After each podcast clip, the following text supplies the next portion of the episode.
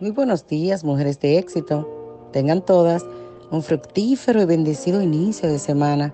Soy tu hermana Jocelyn Caso y en este día estaremos descubriendo lo que el libro de Lucas capítulo 4 nos quiere enseñar.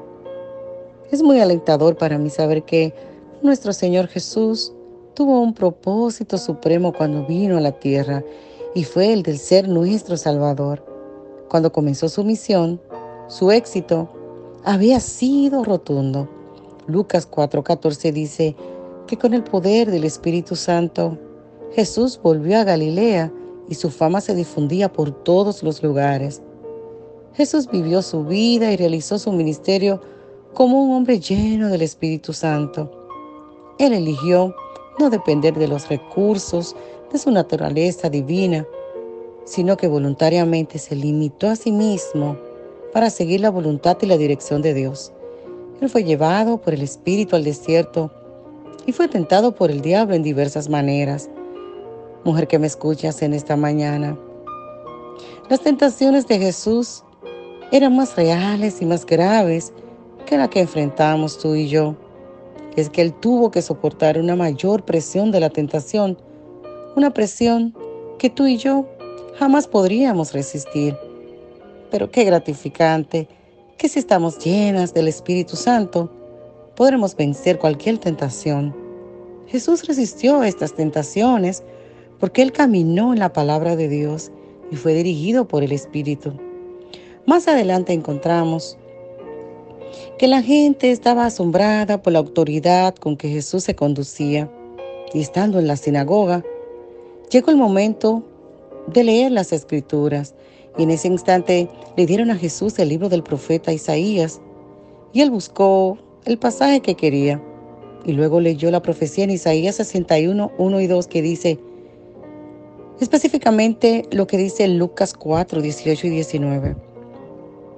El Espíritu del Señor está sobre mí porque me ha ungido para llevar la buena noticia a los pobres. Me ha enviado a proclamar que los cautivos serán liberados que los ciegos verán, que los oprimidos serán puestos en libertad. Wow. Esta profecía le daba grandes esperanzas a la gente, todas esas personas que estaban alrededor.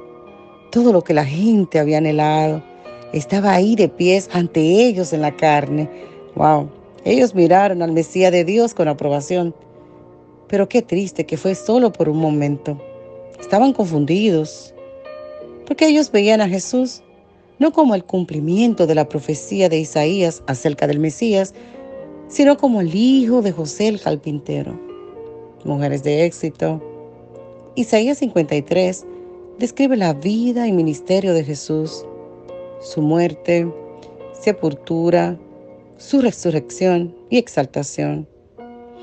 El tema de este capítulo es que el siervo inocente muere en lugar del culpable. Nosotras tal vez no podemos explicar todo acerca de la cruz, pero hay algo que es muy claro, y es que Jesús fue herido por nuestros pecados, molido por nuestras rebeliones. El castigo de nuestra paz fue sobre él, y por sus llagas fuimos nosotras curadas. ¡Qué glorioso! ¿Quién se hubiera imaginado que Dios decidiría salvar al mundo mediante un siervo humilde y sufriente. Y es que es así, mujeres de éxito. Muchas veces Dios obra en forma que no esperamos. Él murió por nuestros pecados para que nosotras no tuviéramos que morir. Él dio su vida por la tuya y por la mía. Qué muestra de amor tan grande. Jesús dio su vida para salvarnos. ¿Y tú? ¿Qué estás dispuesta a hacer por Él? Dios te bendice.